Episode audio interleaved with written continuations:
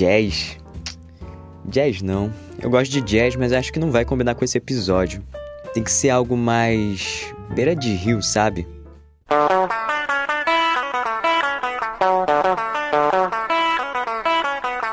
Aí sim, hein?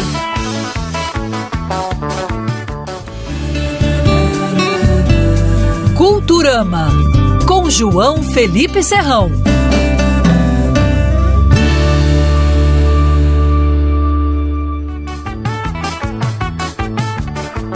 Olá, seja muito bem-vindo ao podcast Culturama, exclusivo da Band News Difusora. Aqui nós entendemos que a cultura tece e é tecida pela vida. Eu sou João Felipe Serrão, músico, jornalista e colunista de cultura da Band News, e através de conversas e pesquisas, a gente vai se aprofundar um pouquinho nesse plural universo das artes, se debruçando sobre movimentos, obras da música, do cinema, da literatura, das artes visuais, enfim, tudo que estiver relacionado à cultura vai ter espaço aqui no nosso podcast. Mas essa é a das mulheres. Ah, a música que a gente está ouvindo agora é Oséias da Guitarra, um dos principais nomes do beiradão amazonense.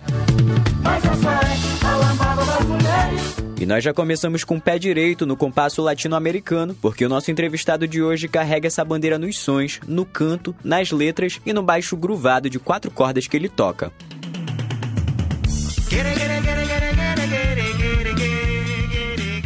Nesse primeiro episódio, eu converso com o músico, compositor e antropólogo Agenor Vasconcelos, da banda Agenor Agostinho e Léo, grupo Manauara que lançou um disco muito interessante recentemente. Então se prepara, porque chegou a hora de esticar os horizontes com o Culturama.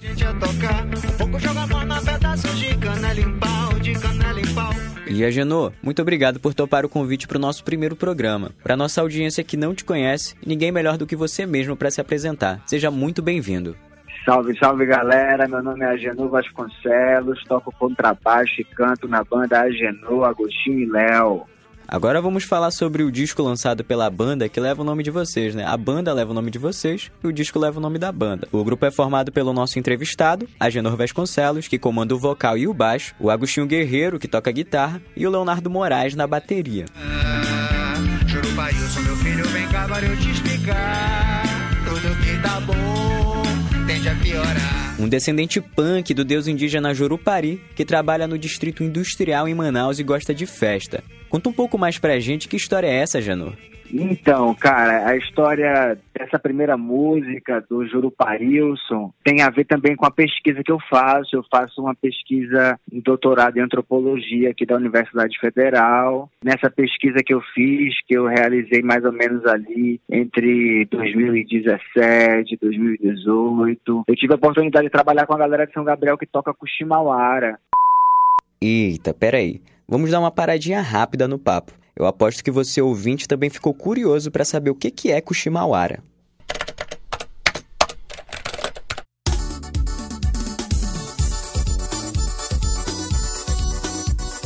Essa é uma música Kushimawara, intitulada Triângulo Tucano, do artista Jack da Guitarra. Ela faz parte de um disco produzido pelo Agenor como resultado da tese dele de doutorado em antropologia. Triângulo Tucano, e conhecer assim muito da, da, narrativa indígena do Alto Rio Negro. E com esse repertório né, de mitologia indígena e de música punk que a gente está construindo esse, esse, esse, disco assim é uma das grandes inspirações nossas né? A música indígena tem muita influência no teu trabalho né? Não só agora na Genô Agostinho mas em projetos anteriores né? Tu foste a campo e teve um contato mais direto com todos esses saberes né? Pode contar mais como é que foi essa experiência e como ela se permeou pelo teu trabalho? Tu faz essa ponte né entre o o, o ancestral e o contemporâneo? Assim, cara, é, eu tive isso como um dos objetivos, assim, quando eu comecei a tra trampar com música, com cultura, é, de forma mais séria, eu comecei a ter isso para mim, que eu queria ter uma experiência, digamos assim, na antropologia indígena, né, usando assim a pesquisa científica da universidade. Queria ter uma experiência de campo assim em alguma comunidade indígena, com alguma galera. E como eu tinha esse lado musical, já assim um pouco de música popular, sempre gostei de compor, sempre tive banda desde a adolescência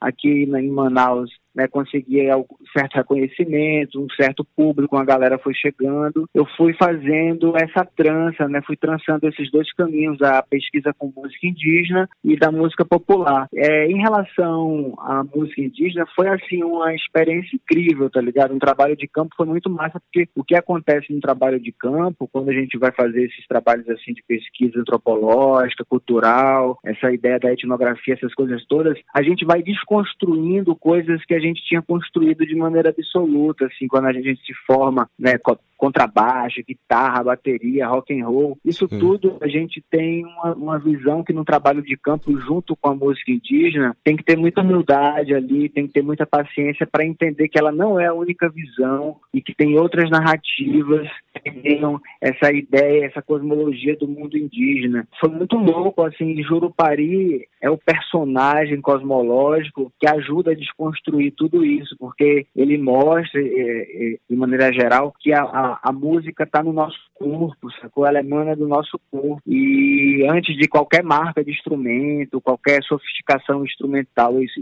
o corpo ali é a essência da música, assim, sabe? E os próprios indígenas, eles, eles trabalham muito essa questão corporal e da música, né? Por exemplo, é, para questão de contexto, né? Para quem ouvir mais lá para frente esse episódio, nesse momento, muitos indígenas, muitas etnias indígenas estão se concentrando em Brasília pelo levante pela terra, né? Uma forma de resistência todo esse ataque do Congresso aos direitos dos indígenas e é, os vídeos que tem lá dos acampamentos é muita música, né? Muita dança e a gente percebe o, o quão é importante a música para eles. Tem uma relação completamente diferente que a gente tem com a música, né? A gente pode ouvir música indo pro trabalho, no busão e tudo mais, mas para eles é uma questão, tá muito intrínseca a forma de existir e de estar aqui, né? A música é luta para eles ali naquele momento que eles estão ali fazendo a dança, fazendo os rituais deles.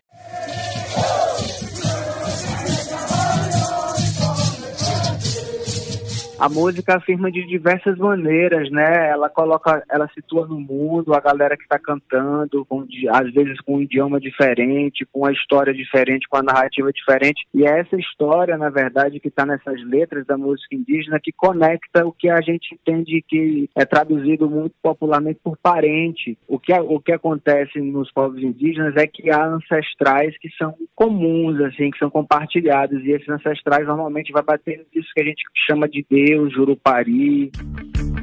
Uma pedra no meu olho, um lance no meu ouvido, que vem do meu parente mais antigo. Tá presente, né, é, né, no estudo sobre o xamanismo, é, ela evoca esse elemento da ancestralidade, puxa a importância do ser coletivo, da tradição oral, de ser passado de pai para filho, de avô para pai. Vou crescer unido Eu queria que tu falasse um pouco sobre essa música, como que ela nasceu e quais foram as referências para a construção dela. Cara, essa música, estudo sobre o xamanismo, tem uma história muito louca, como o nome já diz, bem didático mesmo. Eu estava estudando né, a literatura antropológica sobre o xamanismo aqui em terras da América do Sul tal. Foi nesse contexto desse estudo sobre o xamanismo que eu fiz essa música. E ela surgiu, cara, de uma maneira muito inesperada. Eu estava fazendo um intercâmbio em Viena, terminando essa pesquisa de música indígena. Fui terminar em Viena por algum motivo, razão, circunstância, uma puçanga no meio do caminho foi, foi me levando, né, junto com esse conhecimento, até uma das universidades mais fodas assim, de música. E lá surgiu a música, assim, eu tava entre um cochilo e outro ali, depois do almoço tal, a música surgiu sem nenhum instrumento, sem nada, veio a letra na cabeça, e é uma letra que fala sobre os principais pontos dessa literatura sobre o xamanismo. A música também trata de trabalhar um, pequenas melodias e pequenos versos que se repetem, né? Que se repetem Sim. sem parar, assim como uma oração, como um mantra, mantra né? tal. Ela também traz essa prática, digamos assim. Claro, ter a contribuição nessa música genial do Léo e da Cuchillo, que fizeram referência ao Manuel Cordeiro, tal, uma música muito, muito clássica da guitarrada. Já traz também essa ideia da guitarrada para esses Sim. estudos de xamanismo, uma, uma, melodia que se repete o tempo inteiro, né, que chama teu corpo para dançar, para fazer uma resposta em relação àquele som. Putz, o, o, o, Agostinho arrasou nesse disco, né? Cada linha de guitarra muito doida, viajadão. E, inclusive, a, a música que eu escolhi para introduzir o episódio foi, foi uma do Oséias da guitarra, né? Porque eu vi muita coisa de beiradão, muita coisa de guitarrada, assim. Então, se for, vou começar o episódio, assim, a apresentação, né? A introdução com, com o Oséias da guitarra, que traz muito dessa coisa do beiradão, muita coisa da questão então, amazônica, essas guitarras frenéticas. Vez, o, o Agostinho, o Agostinho, ele tem esse trabalho também de pesquisa com, com essa galera da guitarrada do Amazonas, do Pará tal. Ele também tem uns discos, também treina muito esse repertório. Então a construção sonora do disco também leva muito dessa pitada né, amazônica de beiradão, de guitarrada, e essa ideia do Puximauara, que é do Alto Rio Negro, pá. Então a gente junta tudo isso nesse caldeirão e, e saiu um disco assim meio rock, meio essas coisas todas e tal. Porque tem essa rock né? também, né, João? Demais. Que, que é assim também uma veia rock, uma veia punk, de fazer a gente mesmo, estar tá na Sim. frente da produção. Conhecimento de amor que ela aprendeu com seu avô, vai eu ia fazer uma brincadeira e dizer que o disco poderia se chamar Estudando o Beiradão, em referência àquelas obras do Tom Zé, né? Mas acaba sendo uma injustiça porque ele mistura muita coisa, muitos ritmos, né? É Beiradão. Interessante, interessante a ideia, muito né? Frevo, reggae, carimbó, cúmbia, América Latina rítmica tá quase toda ali, né? E eu queria saber de ti, como que tu se enxerga como um latino-americano no mundo e como que isso floresce na tua obra? Cara, é, eu estou sempre trabalhando a partir dessa perspectiva, né? A gente aqui que faz som no norte tem sempre essa dificuldade de acessar o grande eixo do país, mas assim, pensando na perspectiva de músico na América Latina, a gente tem que estar tá ciente que a gente está fazendo o nosso produto é algo local, saca? E é esse o seu valor. É assim hoje em dia como os produtos de agricultura familiar, produtos não transgênicos, esses produtos estão ficando muito valorizados aí em grandes embórios, mas Sim. a gente já vende, digamos assim, o nosso produto, a gente já vende isso há muito tempo. A gente está mostrando ali, digamos assim, uma agricultura familiar dentro do grande agronegócio da música, né? Da música, né? É mais ou menos essa perspectiva, João. Essa... e, e, cara, é como tu falou, né? A gente tem muita gente boa na nossa música aqui no cenário independente, assim. Eu tenho a oportunidade de acompanhar muito de perto, assim, a galera que vem florescendo aqui. E tu já tá um tempão aí tocando na noite, né? Mostrando o teu trampo autoral. E o que que tu vê de mais diferente diferente na cena local hoje, comparado com, sei lá, 10 anos atrás? Eu vejo assim que às vezes uma carreira hoje não depende tanto quanto dependeu antigamente de estar na noite o tempo inteiro, de estar tocando, fazendo show, porque é muito desgastante, assim, muito prazeroso, é muito bacana, mas é muito desgastante. E o cara, quando bomba no Spotify, a galera do mundo todo escuta o cara, então é muito massa isso.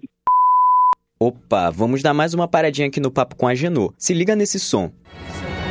Estamos todos de luto pela que se desamada pelo filho revoluto. Já que a gente está falando de bandas novas da cena amazonense, eu vou aproveitar para indicar um grupo que tem uma sonoridade que vale a pena conhecer.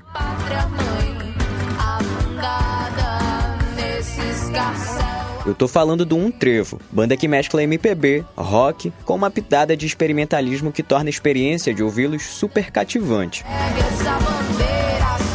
As letras tocam em temas políticos, relacionamentos e questões existenciais. Depois que acabar esse podcast, eu sugiro você dar uma pesquisada na banda Um Trevo. O trabalho deles está em todas as plataformas de streaming. Agora, vamos voltar para a conversa.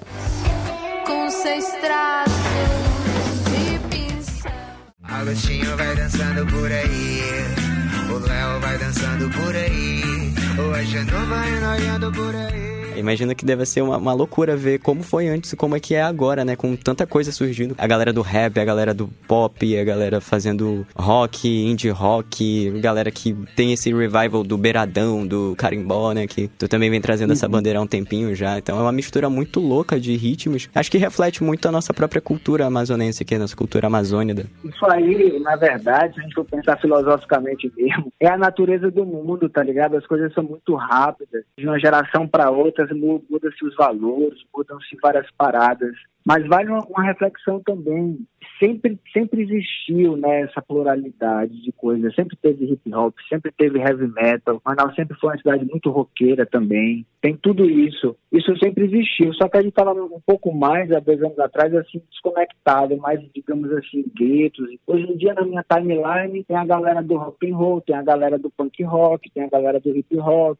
É real que tu falou, sempre existiu essa pluralidade. E agora a gente está conectado, né? Tá mais conectado. Eu fico me perguntando, cara, para onde é que vai isso? Será que a gente vai conseguir se estabelecer assim, pô, cenário amazonense, cenário manauara de música, vai, vai ter um ecossistema viável, sustentável aqui para os artistas daqui? Parece que a gente tá né, sempre nessa constante, parece que vai chegar um momento, vai chegar um momento, mas ele nunca chega. Mas pelo menos a gente segue andando, né? Que nem a utopia do Galeano, né? Tá lá no horizonte, dou dois passos, ela se afasta de mim, dou três passos, ela se afasta três passos de mim, dou dez passos, ela se afasta dez passos de mim, mas é pra isso que ela serve, pra gente continuar caminhando, né? E eu fico pensando, caraca, será que um dia a gente vai ter uma cena super estabelecida, assim, que dê para ficar aqui. Eu não Pode quero ir embora daqui. Eu, eu, gosto muito de Manaus. Eu não me vejo em outra cidade que não seja Manaus. Tu achas que vai ser possível um dia? Olha, João, pergunta genial, cara. Bem, eu acho que você usou um exemplo genial aí do Galeano, da Utopia. Bicho, o que nos faz caminhar é o caminho, sacou? Se a gente estabelecer uma rota de chegada, ah, chegamos, a cena local está estabelecida. A gente vai logo em breve traçar novos objetivos e almejar novos horizontes e vai continuar esse caminho, essa viagem. E de geração em geração, essa cena vem sendo construída, na real. Manaus, ela precisa de ter um investimento no setor cultural, no setor local, porque aí a gente consegue alcançar outros lugares mais distantes do centro da cidade, das áreas boas, né? A gente Sim. consegue alcançar outros bairros, né? Atingir o cotidiano de algumas comunidades e tocar ela com arte, né? Não tá tocando ela só com violência, com fundamentalismo religioso. Cara, se a gente for pensar economicamente falando, Manaus tem 3 milhões de habitantes quase. Né? A gente tá falando quase de um país, entendeu? Nem todo mundo gosta da parada regional, né? Então a gente gosta só de coisas internacionais, coisas é. de fora tal. Essa mentalidade é que eu digo assim que os setores culturais e as escolas escolas, a educação, todo mundo deve trabalhar de maneira fortíssima para valorizar o que é daqui, sacou? Talvez seja uma questão de cultural, assim, de comportamento, porque acho que a identidade do Manauara, a identidade do, do pessoal amazônico, ela é construída completamente descolada da sua realidade, né? Sempre uma referência ao branco, sempre uma referência eurocêntrica e tem um alto ódio, tem um botão muito facilmente apertável de ódio na gente, assim, que a gente não consegue gostar de, de coisa daqui, assim. Música com coração. Música conspiração. Amazonas. Música conspiração. E tu sempre se alternou, né, entre o acadêmico e o músico, né? Sempre teve nesse paralelo. E acho que é uma parada, assim, que, muito, que sempre me pegou muito no, no teu trabalho, é que tu trazia um pouco dessa intelectualidade, essas, essas questões mais acadêmicas, e trazia pro popularesco mesmo. E acho que teve influência tua do movimento Roraimeira, não é? Te influenciou? Conta um pouquinho pra gente o que é Roraimeira e como que isso te influenciou.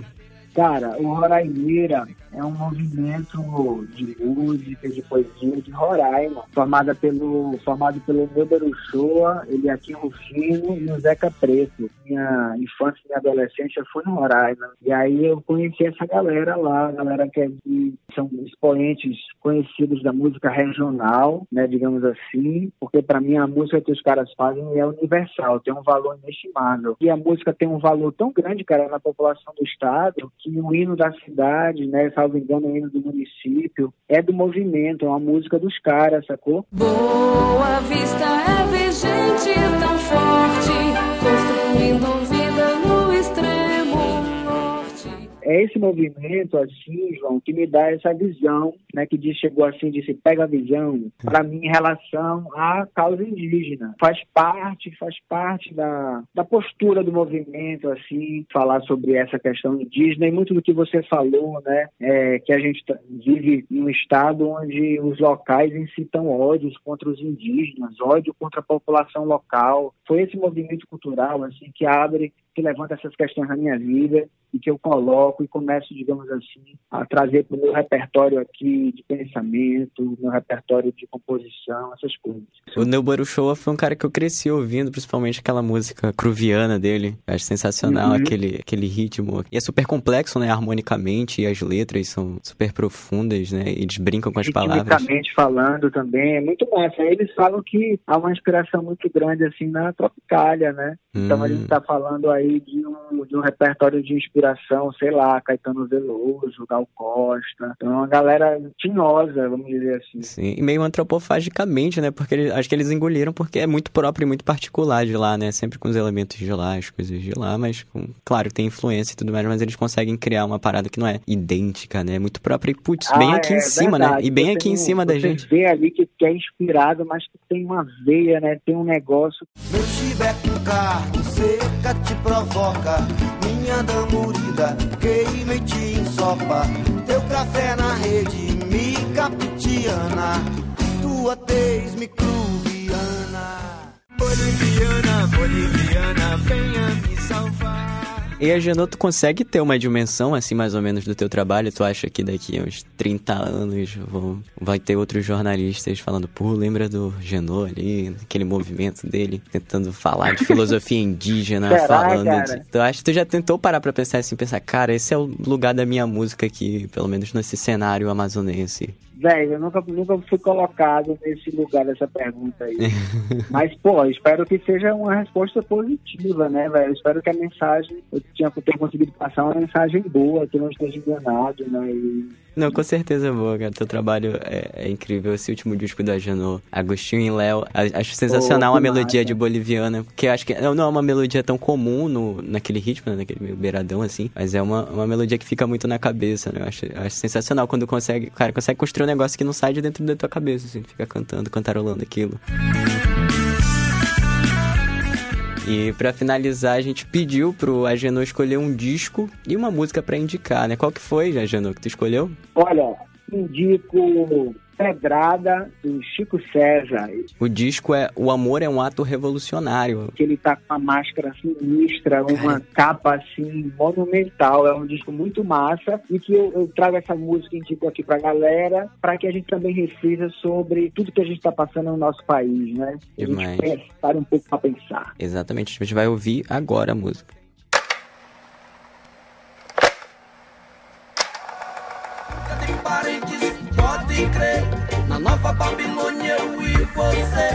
Somos só carne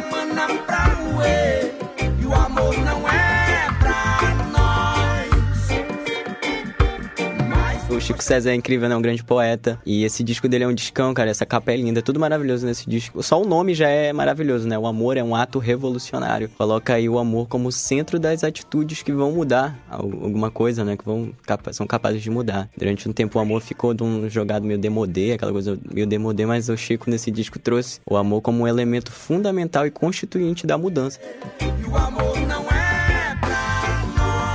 então, cara, muito obrigado, cara. Muito obrigado mesmo por se disponibilizar a conversar com a gente aqui. É uma honra falar, conversar contigo, falar contigo, discutir, debater sobre música, cultura, que é algo que tu entende demais, né? E espero que a gente. Pô, cara, eu que agradeço, João. Sempre que você precisar, estamos aí, cara, pela oportunidade mesmo. Muito importante para nós. Não adianta de nada ficar só pensando sozinho. É, total, tem que fazer, né? A praxis, né? Discurso e a praxis. Precisando, estamos aqui, cara. Abraço.